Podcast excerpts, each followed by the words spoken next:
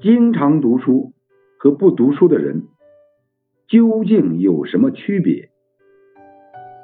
小说读多了，你会看到人生的跌宕起伏，变得淡定；历史读多了，你会见过前人的见识智慧，变得思辨；科学读多了，你会习得严谨的分析方法，变得理性。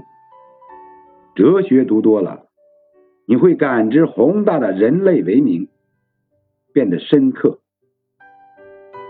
富有诗书的人，不会将自己囿于生活的鸡毛蒜皮，也不会困于一时的人生低谷。